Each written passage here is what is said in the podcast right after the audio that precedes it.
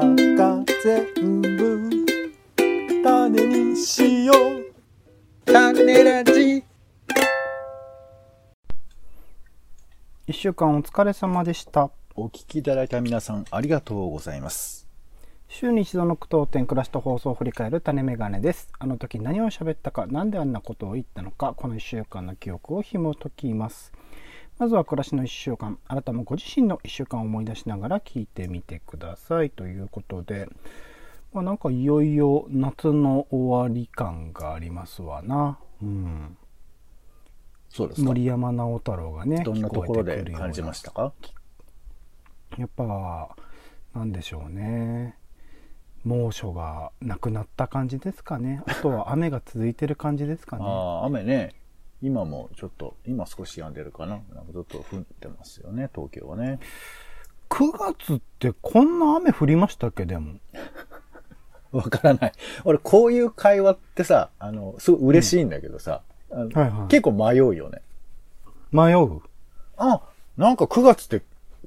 ふ、降るよね？ってみたいなさ、あの、データも何にもなしに、あの、ノリだけで答えなきゃいけない時あるじゃん、こういうのって。そう感覚とその科学的なね今までのデータとかとっていうのは多分全然違うと思うんですけど、うんすごく感覚的に考えると9月って、はい。まあねこの数年その、あうん。秋っていうね季節がなかなかないような状態というか、夏があって暑い暑いと思っていたら一気にこう寒くなって冬だみたいな感じになって、うん。ちょうどいい季節としての秋がない感じがしていたんですけど、うん。それにしてもこんな雨が降る季節だったっけっていうのは ちょっとあんまり記憶になくてですね。やっぱりこう、、はいよいよ温暖化ですか？もう地球全体としてのその気候の変化に応じてこう日本の四季みたいなものが、うん。えー春夏雨冬になっていくのかなと思うと、うん。なかなかちょっとしんどい。逆に今年その梅雨の時期にそんなに雨が降らなかったのとあと台風がそんなに来なかったまあ東京に限ってというところでもあるのかな。っていうところもあるのでまあ洪水とかはありましたからね地方だとね、うん。だからそう思うとやっぱりこういう季節の変わり目で如実にその四季とか日本の気候みたいなものの変化っていうことをうん感じるなっていう時ですよね、やっぱり9月は秋雨シーズン到来って書いてますから、普通来るもんみたいですよ。マジですか？そうなんだいや、いいの。なんかわかる。でも、天気ってこう自分の実感とずれてるってこう主張したいよね。なんか今年の夏は暑すぎるよとか言いたいよ。秋雨とか言いますけど、はい。なんですか？もういつ、いつでも雨ってつくじゃないですか。春に雨でもいけるし、夏に雨でもいけるし、冬に雨でもいけるから、はい。なんかそういうあれなんじゃないですか？何？何を？年がら年中雨は降ってるけど、あえて僕が秋雨って名付けてみました、みたいな、あれ、イキリなんじゃないですか、それ。いやいや秋雨イキリじゃないですか。天気 .jp で今見てますから。天気 .jp の多分イキリですよ、それ。いや、あー、来た来た来た。今どう考えても。オレンジさんの方が生きってますけどね。これ。秋雨だーっつって。聞いてる俺名付けたったでー、みたいな感じで。いやいや、そんなことないですし、年中雨もね、一応降ったりしてますからね。うんまあまあ、でもそうわかります。年年中雨降ってるでもからね。、でもそうそうそうなんか言いたい気持ちわかる。なんか俺の実感とは違うっていう。なんまあ確かに温暖化あるけど、その実感と違うことを主張する感じがなんか嬉しいよ。なんか、ね。ほっこりします。すあ、じゃあ、ポンさんの実感と違う話をき聞いてみましょうか。俺は本当に今年はもう、よし、アイス食うぞっていうね、そういう思いで。ああ、俺食ってないもんね。そうだ。食べてない？うん。実感と違いますね、やっぱりね。そう、だから、なんとなくやっぱ外に出てないから、なんかこう、うわ、もうダメだ、アイス食わなきゃ、みたいな感じがなかったのかな。だからちょっと企画でさ、アイスを、をまあ、買う企画があったから、はいはいはい。特にね、白いクマのやつをね。大量に白クマを今冷蔵庫なんかパンパンになってると思うでしょ？もうね、数日で食べちゃうよ、これ。あれば。あらあら、そんなに。もうだから大変ですけども。だからちょっとね、本当に暑い時期にアイス食えばよかったなって後悔する一週間でしたね。涼しいですからね、そうですよね。そう結構水分補給みたいな感じですよね。そうね。だからなんかアイスを食べるとはってことにちょっと向き合ってますよ。なるほど。でも、あの、普段は、なんかほら、もう暑いから食うみたいな、なんか条件反射的に食うじゃない？アイスって。まあね、勢いでね。あと炭酸飲料とかもそうですよね。それでありますよ一ね。個一個味わいながら、アイスとは一体何なんだろう？なんでこんなの食ってんだろう？みたいな気持ちで食べてるんで、ちょっと、アイスの本質に、俺もアイスマンになれるかもしれないね。そうですね。年がら年中365日食い続けなきゃいけないですから、アイスマンになるには。うん、頑張ってください。はい。よし。では続きまして、番組の聞きどころ付け出しツッコミを添えていく番組の1週間です。まだ聞いてない方は作品みたいに使ってみてくださいというところで、えーまずは週の初めの雑談コーナー種枕では、うん。今回は、ああ、そうね、足が生えたクジラの話とかね、短尺の立て方動画の話とかね、いろいろと話題を繰り広げました。続きまして、種助ですね。今回はあ映画シャンチークジラビット、あとはインディーズのゲームイベント、ビットサミットなどの紹介をしました。続きまして、週刊ドラマ語り。今回は、まあ、すでにね、始まっている2021年夏、えドラマのね、え今のところの進捗というか、途中まで見ての面白かったドラマ、浮き輪、白い濁流、8月は夜のバッティングセンターで、などの紹介をしております。続きまして、イベントリポートですね。今回はポンさんが SDGs アーツ展とポコラート世界展という2つの展示会にを見てきた話をしてもらいました。続きまして30分読書ですね。今回は佐藤翔吾さん、鳩の撃退法上下巻監読編、そして平田織座さん、演劇入門30分読書編、えーさらにポンさん3分読書で藤子 F 不二雄先生のドラえもんですね、前週のやつですね、を紹介してもらいました。最後、種リポートですね。今回はボンさんがアイスですね。おなじみなのかな？人によってはおなじみの白熊というアイスを近所のコンビニやスーパーで探したという話をしてもらいましたが、一週間振り返ってボンさん聞きどころをつけたしツッコミなどいかがでしょうか？えーっとですね、えー週刊ドラマ語りはですね、うん。えーあのーなんか、自分のこう、見てるドラマと、うん。これ面白い、絶対面白いっていうドラマが結構ずれてるってことを、うん。今回改めて、うん。うん。そんなに見たくもないし、語るともう文句ばっかり出るのに、出るのに、漂着者見てるみたいな。ああ、なるほどね。はいはいはい。そう。で、なんだろうね。これなんか不思議だなと思うけど、なんか浮き輪とか見たいんだけど、なんか見るのにこう、ちょっと背広着なくっちゃいけないみたいな気持ちがあって、なかなかこそう見れないみたいな。まあこれよく言ってますけどね。この辺、難しいなと思いつつ、まあ、見たいドラマをね、見る方が、まあ王道かなと思ったりもしてますけど、まあそんなことを思った回ですかね。なんか僕もそんな感じで改めて見ると、まあ、前期ですね大豆田十和子とか、まあ、すげえドラマがいっぱい綺麗な国とかすげえなーと思うドラマがいっぱいやってこれは見逃せないみたいな感じで録画しているドラマが多くて今回、えー、と夏のクールは逆に録画してるドラマは少ないんだけどなんか惰性でこう TVer とかで見後追いで見るドラマが異常に多くて結果としてドラマ見てる時間はなんか前期より多くなっちゃってるような感じがして。なん。かそこら辺のなんか不思議なバランス感覚になっているなーって。やっぱ TVer がかなり多くのね番組をフォローし始めたっていうのも大きいんでしょうけれども。なんか別に残すまでもないけどなんとなく見ておきたいっていうドラマが今期については多いような感じがするので。それはそれでんどうなんだろうみたいな。なんかちゃんと見たいドラマもポンさんが言うところのね見たいドラマをちゃんと見てた方がやっぱいいのではないかなってでもなかなかそこら辺のねあの線引きが自分の中でうまくできてないなっていうところがあったりしますかね。なるほど。うんあとは、あーそうだな、ポンさんが言ってきた、えっ、と、SDGs アーツ展とポコラート展。ポコラート展も、ちょっとギリギリの会期になりますが、行ってこようかなと思っているんですが、改めてやっぱこういうタイミング、もちろんだ、これの企画自体もそうだと思うんですけど、パラリンピックっていうね、えー日本全体、まあ、世界にも向けてですけどこういう場っていうのがあるっていうことを知られる機会っていうのはいや実はオリンピック以上に大事というかあのなかなかやっぱ普段のねニュース番組とかでもフォーカスが当たらないところだったりすると思うので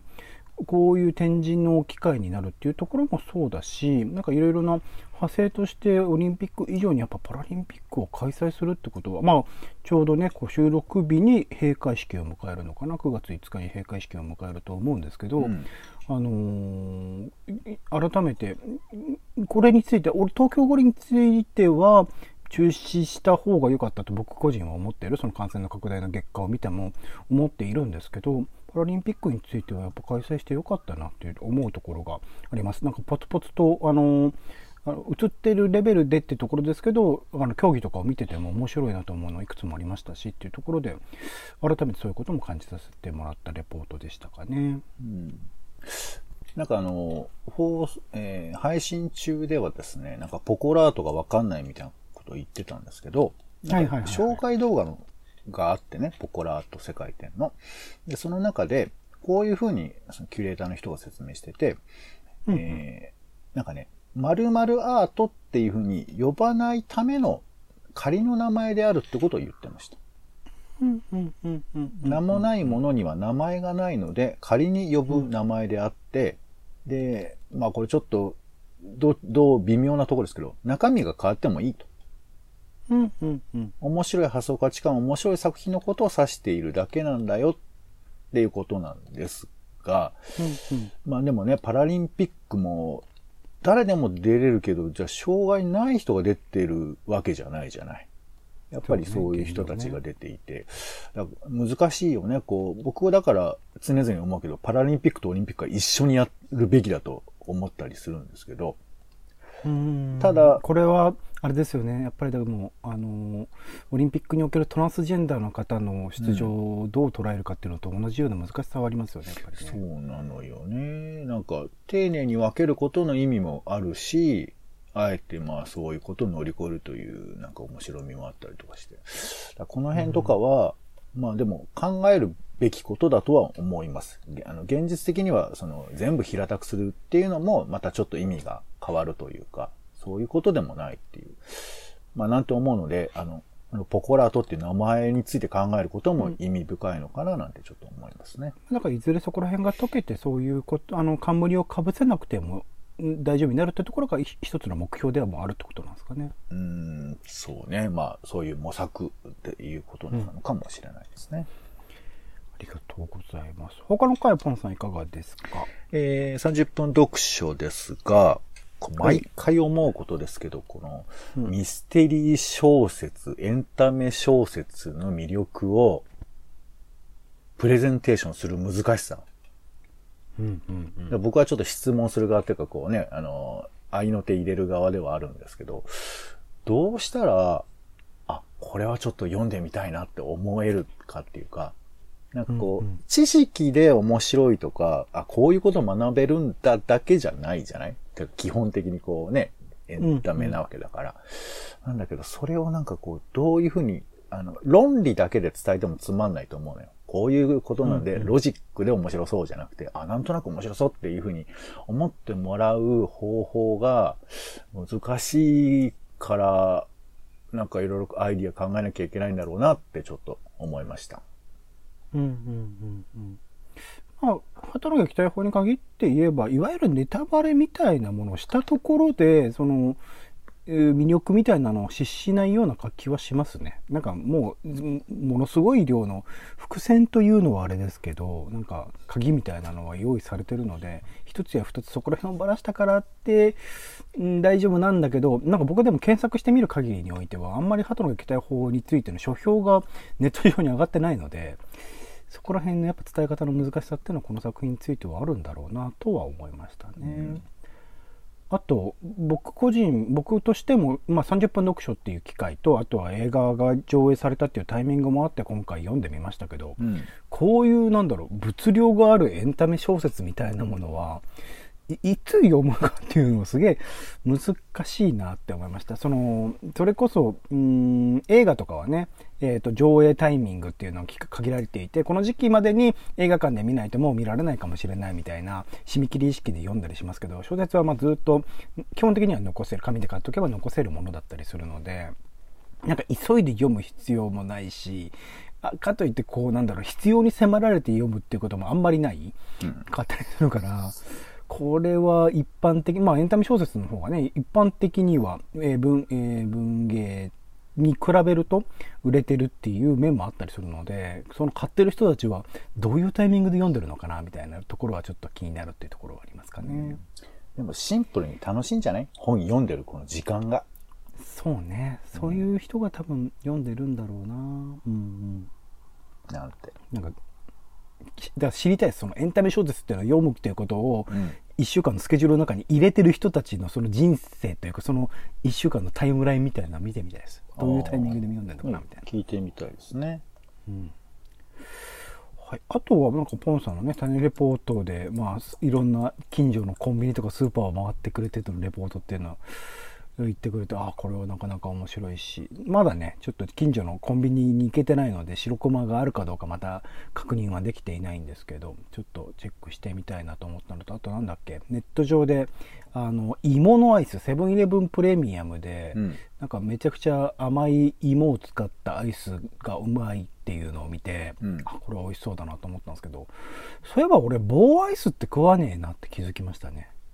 ほう、棒、カップアイスばっか食べちゃうカップアイスばっかですね買うのもカップアイスだし言ってもあのパピコみたいな、うんあのチューブ型というかちょっとこう吸って食べる側のやつしかやってなくてあなんか棒アイスって習慣としてないなってことを気づかせてもらえるレポートでもありましたねと なるほど。あ、でも確かにこう、なんか、意外なものをすり抜けてる可能性ってあるよね。そうなんですよ、うん。なんかあんまり習慣として最近食ってないですね棒アイス。いや、白熊だって僕もほんの数年までは食べたことなくて、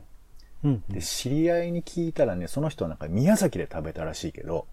ああでも本本家本当に近いところですね。そう、なんかもう本当にどでかい、あの、大量にこう、練乳のかかったかき氷に、まあ、果物がもうぶっ刺してあるみたいなやつを食べたって言ってましたけど、うんうん知らなかったもんね、やっぱ白熊をね。その時ぐらいでは。うんだからなんか、まだ知らない食べ物とか、知ってるけど、実は口にしたことがないものとか、ありそうだから。だからお、アイスも結構こんなに大量に食ったの久々だったから、ちょっと、うんうんあ、アイスを食食い物としてちょっと認識したっていうか、うんそう、だからあの、多分次回はスイカバー田んぼをするかもしれないですね。そんなにパターンあるんですかあいつも。いやいや、わかんないけど、スイカバーも結構ね、え魅力的なアイスですけど、まあ、これを語ると時間がかかりますね、またいつか。はい。はい。これのレポートの振り返りは大丈夫ですかポンさんは。えっと、あ、あのーちょっと本編中で語らなかった、あのードラッグストアでどうだったか、ドラッグストアにアイスってあるんですか？あるんですよ、これが。へちょっと調べ落ちしてた。まあ、でもちゃんとね、あの、ちょっと2軒近くにあったんで、だとか、えー、あと味についてね、全く本編で触れてませんでしたので、それもちょっとちゃんと残しておきたいかなと思ってますけど、うんはい。でもちゃんと違いましたね。あのー、3種類ほど大きなブランドではあるんですけど、それについては違いがあったりしたので、まあ、あの、成果、丸長、えー先端ね、それぞれ違いますので、そのことも書いておきたいなと思います。うんはい、ありがとうございます。種ラジはポッドキャストや Spotify などでほぼ毎日配信しております。音声でこぼれた情報はテキストで補足もしております。気が向いたらお好きなサービスでの登録、フォローをお願いします。また、あなたが気になっている種の話、番組の感想もお待ちしております。公式サイトにありますお便りフォームからぜひぜひ送ってください。それでは種ラジ今週の一曲というところで、えーオレンジの方から藤井風さんの「燃えよ」という曲ですね。すちょっとリリースされたばかりの曲ではありますが、うん。えっと、9月4日の13時からかな、えっと、日産スタジアムっていう、まあ、国内、えー日本国内においてもおそらく一番ライブ会場とするのでは大きいところ、8万人収容できる会場を使って、藤風さんたった一人でピアノ弾き語りのライブっていうのをやっていて1時間ぐらいなんですけど、それが本当にすごくって、うん。うーん、なんて言うんだろうな。まあ歌もめちゃくちゃもともとうまいし、歌が、楽曲自体もすげえいいんだけど、なんかアップにされる時の表情の豊かさとか、うん。そのピアノの弾き方のう指の美しさとか、なんか総合的にすごい。しかもまあ、雨が降ってる中だったんですけど、なんか、ピアノ弾くだけじゃなくて、近く歩き回ったりだの、あの、寝転がったりだの、結構その、えーフィールドですよ。いつもサッカーやっている僕のね、推している、えっと、横浜 F・ マリノスっていうチームの、まあ、ホームスタジアムでもあるんですけど、その空間、日産スタジアム自体のなんか見え方というか、いろんなスタジアムの表情も見せてくれるようなライブパフォーマンスで、まあ、めちゃくちゃ金かかってるんだろうな。で、まあ、基本的に無料で見られる配信なので、うん、どうするんだろう。YouTube の広告料とかで賄うのかしらとかいろいろとそのお金面は考えてしまうんだけどそれに増してそのパフォーマンスが素晴らしくて、うん。なんか、うん、これ配信だったんですか？あそうです。1時間、えっと、リアルタイムにえー生で配信をしていてっていうところで一回もミスんないんですよね。もうちょものすごく緊張する場だと思うんですよ。一人でスタジオの真ん中でピアノ弾いて聴きながら歌うっていうので歌詞を覚えるかどうかとかもすげえ多分歌詞見えてないし、そんなレベルで一般的にね、ミュージシャンとかなんとか、その手元にその、何、楽譜なり、あの歌詞みたいなのがあって、やべえ時にはそれを見ればなんとかなるみたいな感じがあるパターンが多いと思うんですけど、今回は全く見れられるような状況にないので、全部楽譜も歌詞も何もかも全部頭に、まあもちろん普段からね、YouTube とか、えっと、ライブ配信みたいなことを積極的にやってる人でもあるので、そこら辺全部入ってんだなってこともびっくりしましたし、まあ全全体としてライブとして素晴らしかったりしたので、これがちょうど昨日ですね、えっと、新曲として、えっと、ライブでもパフォーマンスされましたし、えっと、配信もされて、まあ、前にもうええわっていう曲で、えっと、話題になって、なんか、交互体のね、えー独特なその、岡山弁とかも含めた曲が面白かったりしたんですけど、もうええわからの、もう、もうええよっていう、もうええよとの、こう、絡みとか含めて、ちょっと過去作の絵の言及とか、その言葉遊びのところの面白さ含めて、またいい曲だったので、えー、聴いてください。藤井風さんで、もうええよです。はい、えー、種メガネ以上でございます。一週間ありがとうございました。お相手はオレンジと、えー急に寒くなってまいりましたので、ぜひ皆さん、えー暖かくね、して過ごしていただければと思います。お疲れ様でした。ポンでした。種ラジ、また。